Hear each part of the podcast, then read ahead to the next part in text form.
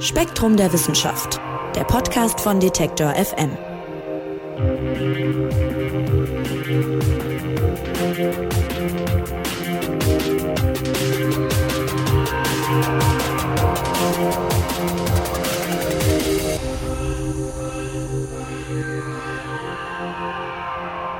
COP26, das ist die UN-Klimakonferenz, die an diesem Wochenende beginnt und über die wollen wir sprechen. Und damit erstmal Hallo und herzlich willkommen beim Spektrum Podcast. Mein Name ist Marc Zimmer und ich freue mich, dass ihr dabei seid. Ja, die Klimakonferenz sollte eigentlich schon Ende letzten Jahres stattfinden, wurde dann aber wegen der Corona-Pandemie verschoben. Jetzt treffen sich die UN-Mitgliedstaaten in Glasgow. Bis 12. November tagen und debattieren die dort. Und erneut geht's um die ganz großen Fragen der Klimakrise. Wie halten wir die Erderwärmung auf? Geht das überhaupt noch? Welche Rolle übernehmen in Zukunft große Player wie die USA oder China? Setzen die UN-Staaten die vereinbarten Klimaziele wirklich ausreichend um und müssen vielleicht noch schärfere Vorgaben formuliert werden? All das wird in Glasgow besprochen und all das wollen wir auch hier besprechen. Und zwar mit Daniel Lingenhöhl, dem Chefredakteur von Spektrum der Wissenschaft. Hallo Daniel. Hallo Marc. Ja, Daniel, wie schaust du als Wissenschaftsredakteur denn auf diese Konferenz? Gespannt und mit Interesse, aber auch mit einer gewissen Skepsis. Denn also die vergangenen Klimakonferenzen haben immer gezeigt, dass äh, wir am Ende zwar ein Papier haben, in dem schöne Ziele formuliert werden, aber in der Umsetzung hapert es dann doch immer noch. Also wir sprechen dann immer von Theorie und Praxis. Und da bin ich auch als Wissenschaftsjournalist der Meinung, dass, dass wir noch viel zu wenig tun, um, um das Klima ausreichend zu schützen. 2015 in Paris, äh, das werden die meisten wissen, da gab es einen großen Durchbruch bei dieser Klimakonferenz. Da wurde nämlich das berühmte 1,5 Grad Ziel formuliert, also das Ziel, dass sich die Erde bis zum Jahr 2100 nicht um mehr als 1,5 Grad Celsius erwärmen soll. Das hat vielen damals ziemlich große Hoffnung gemacht. Sechs Jahre ist das jetzt her. Was würdest du denn sagen, wo stehen wir denn heute beim Klimaschutz? Was ist in den letzten sechs Jahren seit diesem Pariser Abkommen passiert? Was wurde erreicht und was vielleicht auch nicht? Ja, also ich fürchte, dass wir in der Umsetzung noch nicht recht viel weiter gekommen sind. Ich meine, immerhin haben fast alle Staaten das Pariser Abkommen ratifiziert. Es gab wichtige Fortschritte, aber der Wandel schreitet einfach zu langsam voran. Und nach einem kleinen Rückgang der Emissionen durch die Corona-Krise 2020 steigen sie jetzt in diesem Jahr wieder umso schneller, wo die, wo die Wirtschaft global wieder in, in Fahrt kommt und in Ländern wie Brasilien, Russland oder Australien mussten wir sogar echte Rückschritte und Rückschläge erleben mit den großflächigen Brandrodungen und Buschbränden. Dabei wurden dann Kohlendioxidmengen freigesetzt, die dem Jahresausstoß kleiner Industriestaaten wie, wie Belgien entsprachen. Und momentan sehen wir auch eine Energiekrise in Teilen Europas, Asien, Südamerikas. Und das, das sorgt dafür, dass das wieder also auch verstärkt konventionelle Kraftwerke, die mit Kohle oder, oder Gas befeuert werden, eingesetzt werden. Ich meine, auf der anderen Seite haben dann immerhin so große Emittenten wie, wie China, Japan oder, oder Südkorea als wichtige Industriestaaten angekündigt, dass sie in den nächsten Jahrzehnten klimaneutral werden wollen. Das bedeutet gerade für China enorme Anstrengungen, weil man ja dort äh, auch sehr stark auf, auf Kohle setzt. Und die EU möchte so etwas, also Klimaneutralität bis 2050 erreichen. Aber wie ich schon sagte, wir sprechen also hier von Theorie und Praxis. Ja, Theorie und Praxis. Trotzdem ist dieses 1,5 Grad Ziel ja wirklich in aller Munde. Vielleicht lass uns da kurz nochmal wirklich auch drauf eingehen, man denkt ja immer so ein bisschen, als Laie zumindest, ein halbes Grad mehr oder weniger, das klingt immer irgendwie nicht so dramatisch, ja, wenn man sozusagen Temperaturen nur so kennt, dass man aufs Thermometer guckt. Aber 1,5 Grad Erderwärmung, vielleicht kannst du noch mal kurz verdeutlichen, was würde das äh, denn bedeuten? Ja, also wir sprechen da ja von dem Durchschnittswert. Ja, also 1,5 Grad Celsius bedeutet dann, dass äh, statt 11,2 äh, Grad Celsius Durchschnittstemperatur eine, äh, hätten wir dann 12,7 Grad Durchschnittstemperatur in Deutschland. Aber das bedeutet natürlich zum Beispiel für, für Hitzewellen, ja, dass, dass da die Extreme nach oben dann äh, doch stärker überschritten werden teilweise. 2020 lagen wir insgesamt schon 1,2 Grad Celsius über dem Durchschnittswert der Zeit vor der großen Industrialisierung.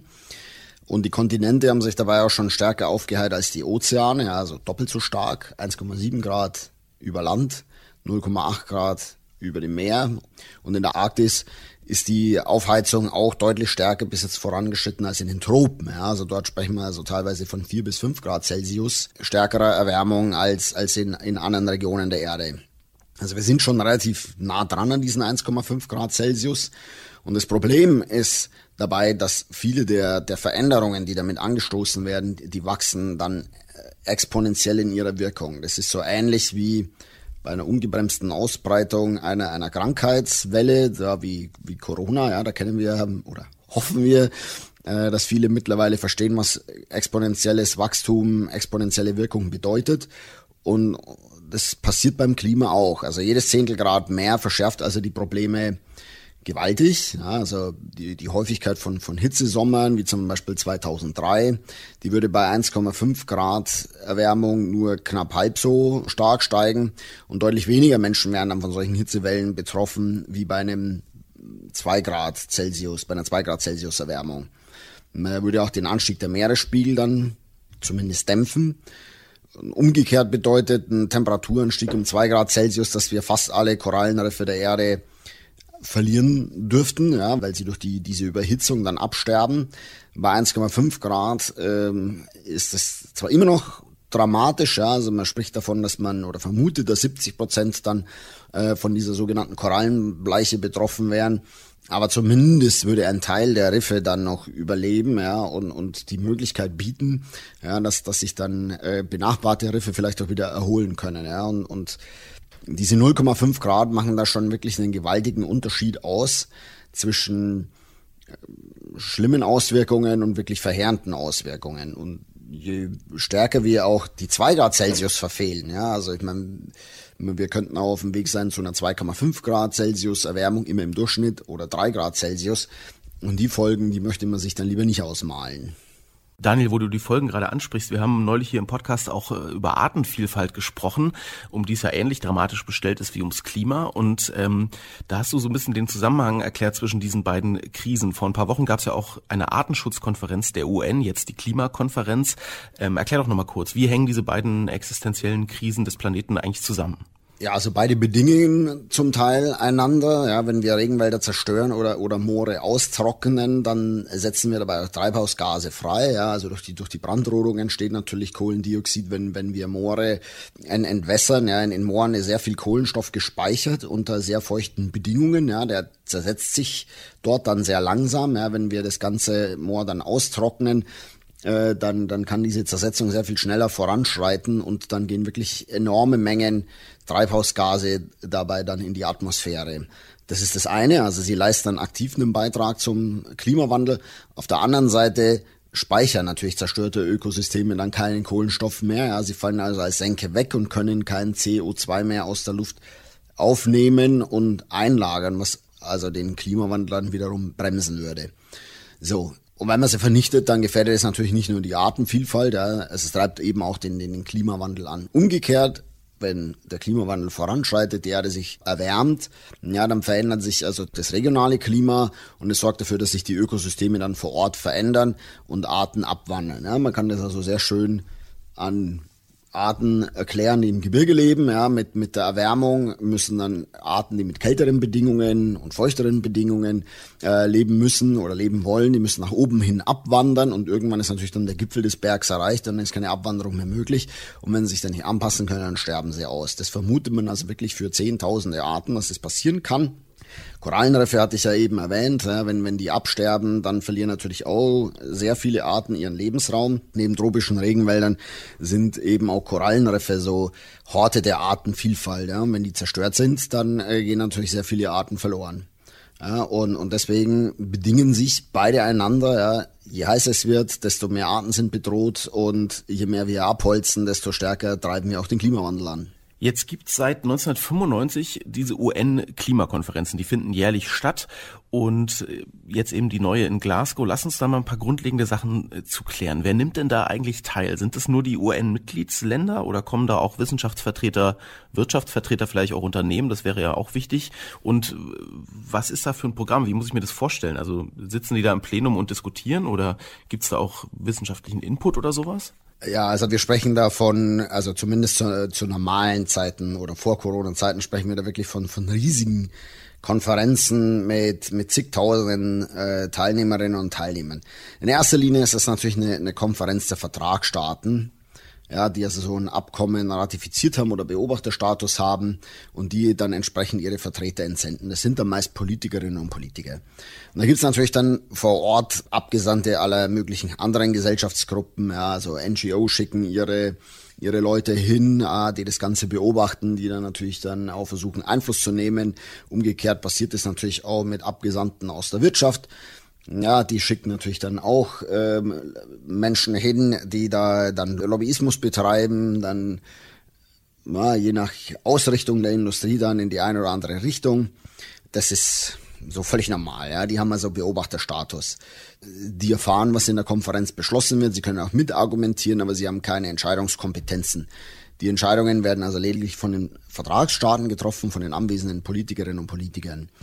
Na, am Ende also dieser Konferenzen reisen dann meistens auch sehr hochrangige äh, Staatenlenker an. Ja, also dann, äh, wenn es wirklich ans Eingemachte geht, wenn es dann wirklich geht, die letzten Kompromisse auszuhandeln und zu einem Ergebnis zu kommen, dann finden sich dort dann auch eine Bundeskanzlerin, Frau Merkel, ein. Ob sie dieses Jahr teilnimmt, weiß ich nicht. Oder vielleicht auch der US-Präsident oder der Außenminister Russlands etc. Ja, also da kommen dann wirklich dann, da kommt dann so die Creme de la Creme aus der Politik. Auch Wissenschaftler und Wissenschaftlerinnen nehmen dran teil, aber die haben nur beratende Funktionen. Ihre eigentliche Arbeit haben sie zuvor schon geleistet, indem sie ihre Erkenntnisse zum Klimawandel im sogenannten Sachstandsbericht des Intergovernmental Panel on Climate Change, kurz IPCC oder auch Weltklimarat genannt, zusammengetragen haben. Und der Report ist die, ist die aktuelle Zusammenfassung all dessen, was wir momentan über den Klimawandel und seine Folgen wissen. Jetzt ist Klimawandel und Klimaschutz ja eine weltweite Aufgabe, aber natürlich, das merkt man immer bei diesen Konferenzen auch, haben einige Länder dabei eine bisschen größere Bedeutung als andere, einfach weil sie zum Beispiel mehr Industrie haben, mehr Emissionen verursachen und so weiter. Äh, welche Staaten sind das denn momentan? Ich denke vor allem noch an die USA und wahrscheinlich China. Ja, also Staaten wie die USA, China, aber auch Russland, Indien und natürlich die Europäische Gemeinschaft und die Briten, die ja leider nicht mehr Teil der EU sind, die sind da äh, schon besonders wichtig. Also zum einen eben wegen der großen Mengen an Treibhausgasen, die sie äh, erzeugen. Und wenn man sie nicht einbindet, ja, dann schadet es dem Klimaschutz. Und es ermuntert vor allem dann auch andere Länder, es diesen Staaten dann gleich zu tun. Das hat man ja gesehen, als sich die USA verweigert haben, da segeln dann Länder wie Australien im Windschatten mit und, und ändern ihre Politik also hin zu sauberen Energie nicht oder torpedieren internationale Bemühungen. Ja, den USA kommt da schon so eine Leitfunktion für die, für die Industriestaaten zu. Ja, machen die nicht mit, dann gibt's einen Haufen anderer Industriestaaten, die dann relativ defensiv dann auch äh, in Richtung Klimaschutz dann hinarbeiten. Auf der anderen Seite will man natürlich auch nicht als Buhmann dastehen oder als Negativbeispiel. Ja, das hat man gesehen, nachdem Donald Trump entschieden hat, die USA aus dem Pariser Abkommen herauszuziehen, dann gab es keine große Austrittswelle, ja, weil man sich gedacht hat, ich will mich auch nicht international isolieren. So innerhalb dieser dieser Verhandlungen gibt es aber dann noch andere Koalitionen von Staaten, ja, die die sich da vereinen, um, um mit einer stärkeren Stimme zu sprechen oder ihre Interessen besser zu verteidigen. Ganz bekannt sind also die Small Island Developing States, SID genannt, die besonders von Stürmen oder steigendem Meeresspiegel betroffen sind. Ähm, also von denen gehen dann sehr viele Initiativen aus, den Klimaschutz eigentlich noch zu verstärken. Dann gibt's eine andere Gruppe, die fasst die, die einen großen Teil der Schwellenländer zusammen, mit mit, mit China und, und Brasilien an, an der Spitze, ne? aber da liegen Interessen auch sehr weit auseinander. Je nachdem, wie stark sie entwickelt sind oder wie ihre Energieerzeugung aufgestellt ist und so weiter. Also die sind so ein sehr buntes Konglomerat aus Staaten. Ja. Und dann gibt's auch natürlich die OPEC, ja, die tritt dort auch auf. Und da sind die Absichten meistens recht eindeutig.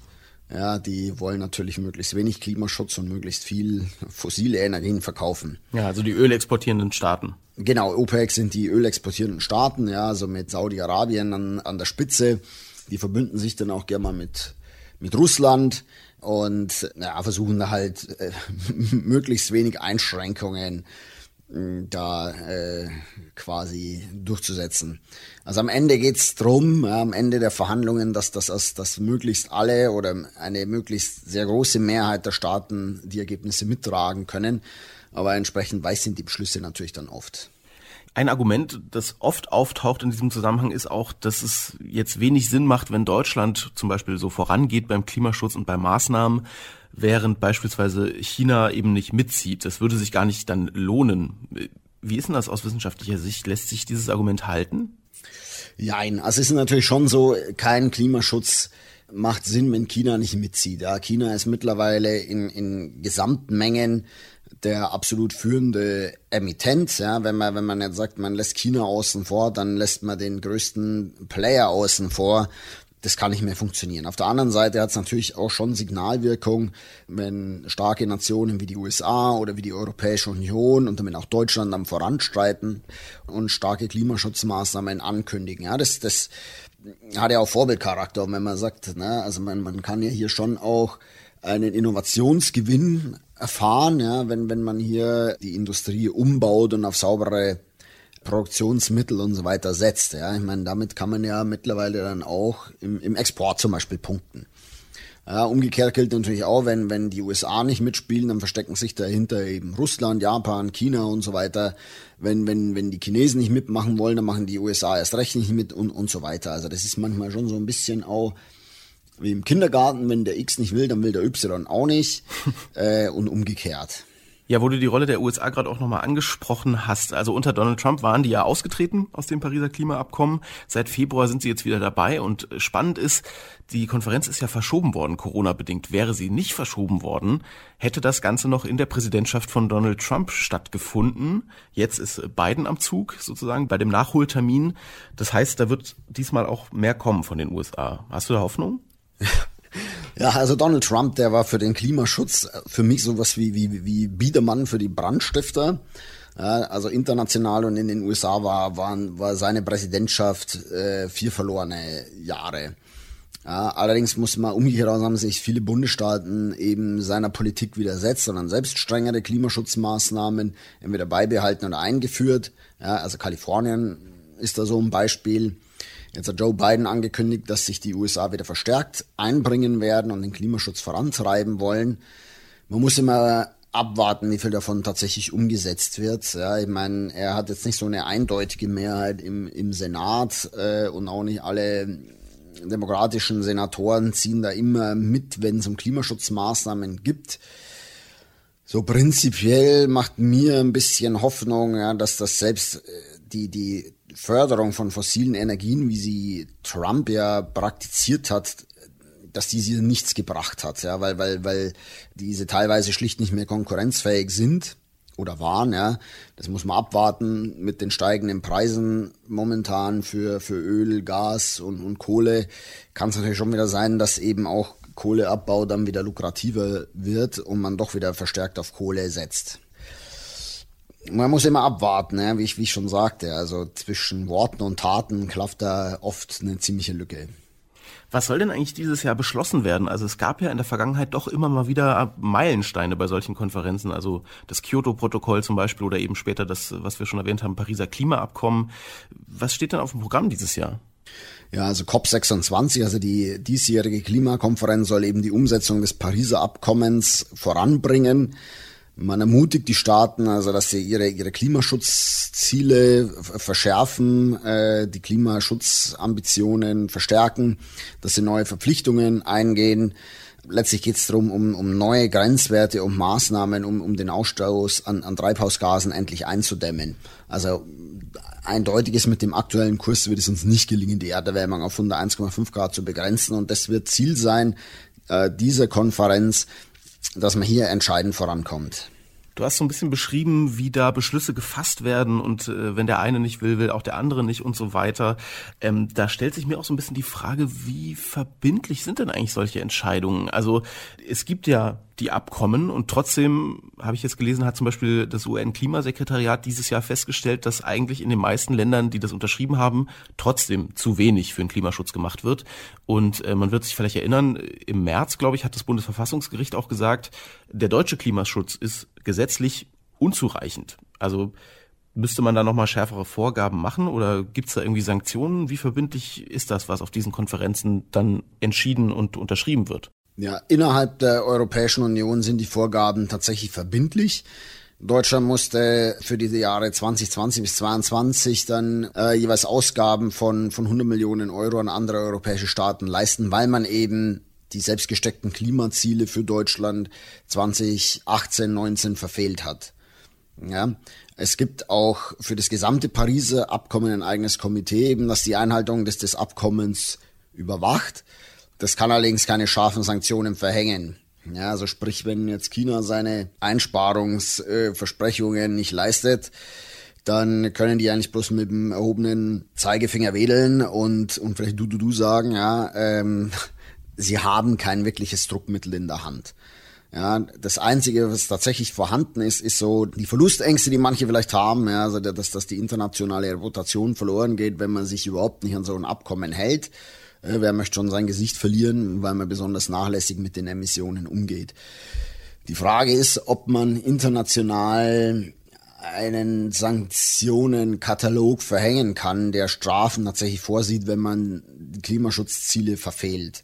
Ich zweifle daran, dass man sowas einsetzen werden kann, weil äh, also was ist, ist international wahrscheinlich nicht, nicht, nicht durchsetzungsfähig. Ich kann mir nicht vorstellen, dass die USA so etwas unterschreiben ja, oder, oder China. Also man wird da auf dem diplomatischen Parkett halt einfach Druck machen müssen und sagen, ja, wenn du nicht mitziehst, ne, dann bist du derjenige, der schuld ist und dann hoffen, dass die Leute vielleicht äh, auf die Art und Weise dann reagieren und, und das Klima schützen.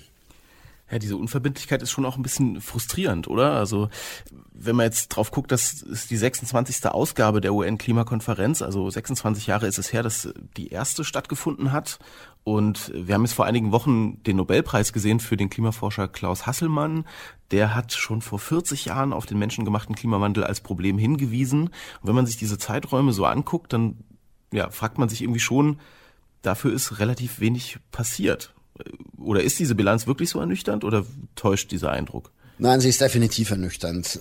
Ich meine, wir haben auch bei Spektrum der Wissenschaft in, in einem unserer ersten Hefte, die, die jemals herauskamen, Ende der 1970er Jahre, war schon ein Artikel drin, der beschreibt, was passiert, wenn wir weiterhin derart stark auf fossile Energien setzen und Kohlendioxid produzieren. Ja, also das ist jetzt äh, schon über 40 Jahre her. Ich kann mich auch erinnern, in meiner Jugend war ich äh, aktiv bei, bei einer Umweltschutzorganisation ähm, auf mit, mit Ständen und Protestaktionen und so weiter, wo wir auch schon dann vor dem Treibhauserde gewarnt haben. Und das ist jetzt dann auch schon 30 Jahre her. Und seitdem hat sich es hat sich etwas getan, ja, also man hat begonnen, die Energieerzeugung umzubauen, aber insgesamt ist die Bilanz ernüchternd, denn alles, was man eben so eingespart hat durch, durch, den, durch die bisherigen äh, Umsetzungen erneuerbarer Energien wurden also kompensiert durch, durch das, was man also weiterhin an Kohle, Öl und Gas verbrennt. Ja, also die Emissionen steigen weiterhin, der Klimawandel schreitet voran. Also zusammenfassend kann man schon sagen, dass die Weltgemeinschaft bei der Bekämpfung des Klimawandels ebenso versagt hat wie beim Schutz der Artenvielfalt, ja, weil da tut sich ja im Prinzip auch nichts. Ähm, andererseits wissen wir nicht, wie es jetzt beim Klimaschutz aussähe, wenn man, äh, wenn sich die Staaten also nicht regelmäßig treffen und in Trippelschritten voranschreiten würden. Ja, man muss schon auch sagen, dass das Montreal-Abkommen zum Schutz der Ozonschicht, das war ja ein, ein voller Erfolg.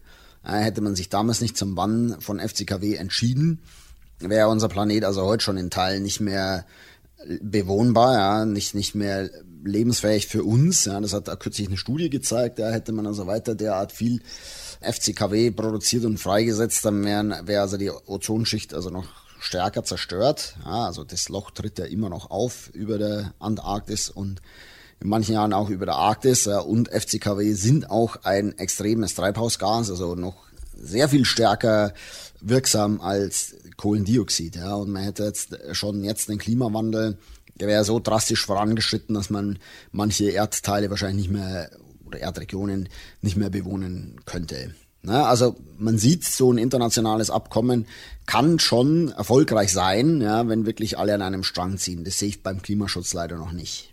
Ja, und das liegt vielleicht auch ein bisschen äh, daran, dass Leute natürlich auf diese Konferenzen fahren, die aber die Ergebnisse auch zu Hause bei sich im Inland sozusagen in der Innenpolitik auch irgendwie verteidigen müssen. Ich denke da jetzt gerade an die aktuellen Koalitionsverhandlungen in Deutschland zum Beispiel, die stehen ja auch immer in einem gewissen Kontext. Also momentan klagen viele Menschen zum Beispiel über hohe Spritpreise, über hohe Preise beim Heizöl, beim Strom und so weiter.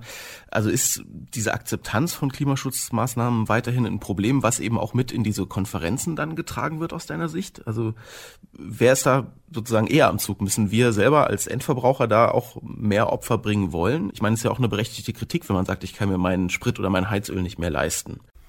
Ja, also die Ironie bei der Geschichte ist ja, dass die, dass gerade die Preise für die fossilen Energien durch die Decke gehen und der Klimaschutz spielt dabei eine eher untergeordnete Rolle. Ja, also die, die Probleme liegen ja zum Beispiel daran, dass Erdgas so ein bisschen auch als politisches Druckmittel momentan eingesetzt wird von einem großen Lieferanten im Osten.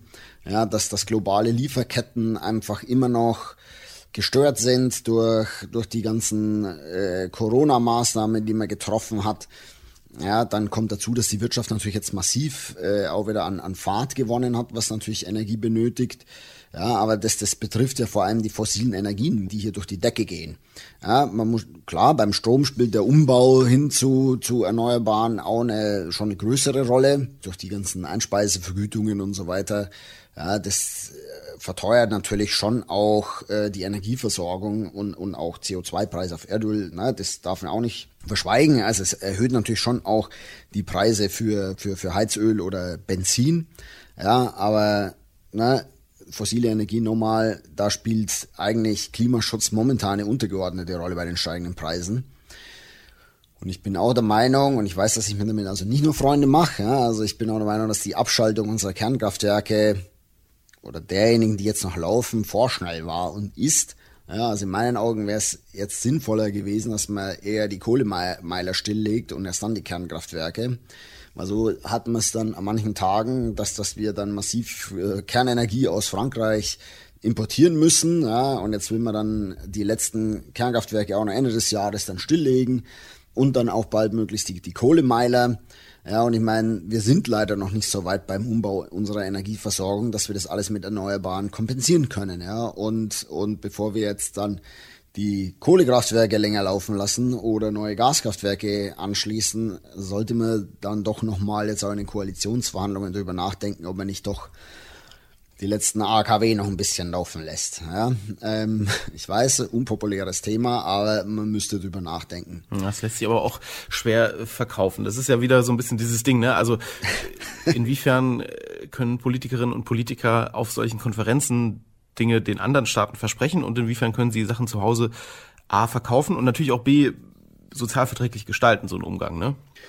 Ja, ja, also ich denke selber auch, wir werden mehr Opfer bringen müssen äh, und unter Opfer fällt dann vielleicht auch ein Tempolimit, das Verbot innerdeutscher Flüge oder dass man generell billige Flüge abschafft. Ne? Also wir müssen uns eigentlich schon stärker im Verzicht üben, auch beim Fleischkonsum. Ja, ich meine, also innerdeutsch will ich sowieso nicht fliegen. Ja, ich habe meinen Fleischkonsum nochmal weiter verringert. Ja, ich esse also möglichst nur noch ein, zwei Mal in der Woche Fleisch. Ich, ich nutze den ÖPNV, lasse das Auto stehen, wann es geht, fahr Fahrrad ähm, etc., kauf also Bioprodukte etc. Klar, na, man kann jetzt natürlich sagen, gut, der Chefredakteur von Spektrum, der kann sich sowas leisten. Mhm. Ja, und da ist dann natürlich die Politik gefordert, dass sie den Umbau sozialverträglicher macht. Ja, was, was also nicht sein kann, ist, dass also Mieter in, in, in Großstädten über hohe Stromkosten an die Solarpaneele oder die neue Heizungsanlage von, von Hausbesitzern dann äh, mitbezahlen. Das ist eine Umverteilung von unten nach oben. Da ist eindeutig die Politik dann gefordert, dass sie, dass sie dann hier sozial benachteiligten Menschen tatsächlich hilft, äh, auch höhere Stromkosten und so weiter zu bezahlen. Ja, das, das ist definitiv eine Aufgabe der Sozialpolitik. Ja, es wird ja auch nicht funktionieren, dass Klimaschutz nur von äh, privilegierteren Menschen getragen wird. Das wird ja nicht gehen. Exakt, genau, ja, klar. Ja, also hier, das sind so Aspekte, Ähm, da muss man einfach noch viel mehr aufklären, da muss man auch äh, die Leute informieren ja, und, und vielleicht aber auch natürlich manchmal steuerlich halt dann eingreifen, was ich niedrigere Mehrwertsteuer für Bioprodukte und eine höhere Mehrwertsteuer für Fleisch zum Beispiel. Ja, das ist, das ist so, das, das wäre jetzt mal eine Idee.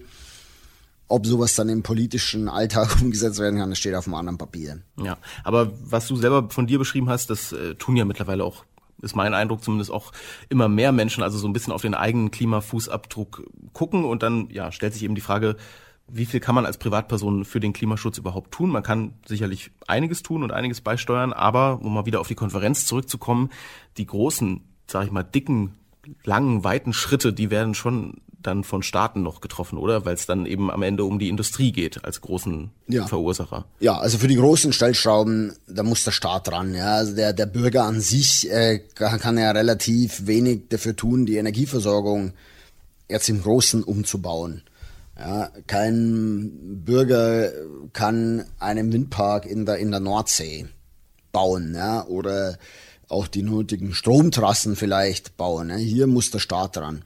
Das gleiche gilt also aber auch an anderer Stelle, was sich der, der Schutz großer Naturgebiete, Aufforstung und sowas. Ich meine, klar kann jeder mal einen Baum pflanzen, äh, wenn er die Möglichkeit hat, aber, aber große Wildnisgebiete unter Schutz zu stellen, sowas kann nur äh, durch Staaten gelingen.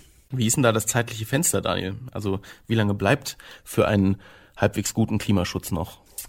Ja, das ist sehr schwer zu sagen. Also manche Wissenschaftler sagen, wir haben noch bis Ende des Jahrzehnts Zeit, also sprich bis 2030. Andere sagen, bis 2050 müssen wir drastisch bei den Emissionen sparen.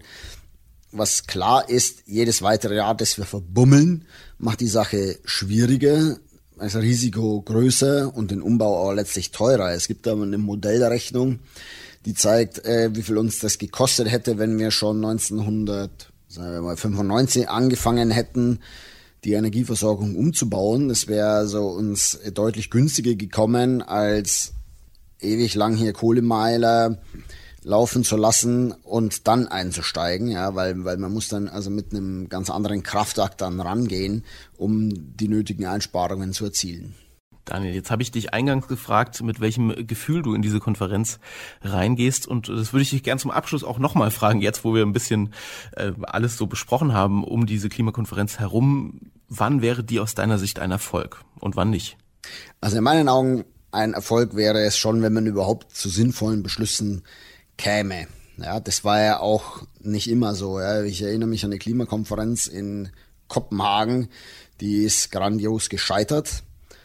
Und ich würde mir dann wünschen, dass man diese Beschlüsse nicht nur auf dem Papier verewigen würde, sondern auch, dass sie dann danach tatsächlich aktiv gelebt würden. Das sieht man aber erst, wenn die Staaten zu Hause aktiv werden. Und das dauert dann noch ein bisschen. Also ich gehe mit einem gewissen vorsichtigen Optimismus in diese Konferenz hinein. Und ich hoffe, dass, ich hoffe, dass man wirklich zu, zu einem, zu einem starken Folgeabkommen kommt und dann zu Hause, dass dann die Staaten endlich aktiv würden. Ja, bei der UN-Klimakonferenz in Glasgow, da steht einiges auf dem Spiel. Daniel Lingenhöhl, der Chefredakteur von Spektrum der Wissenschaft, hat uns seine Einschätzungen dazu gegeben. Und ich sag vielen Dank, lieber Daniel. Ich danke dir, lieber Marc. Bis bald. Ja, und bei Spektrum, da gibt es aktuell auch einen Themenschwerpunkt zum Klimawandel, also passend zum Auftakt der Klimakonferenz.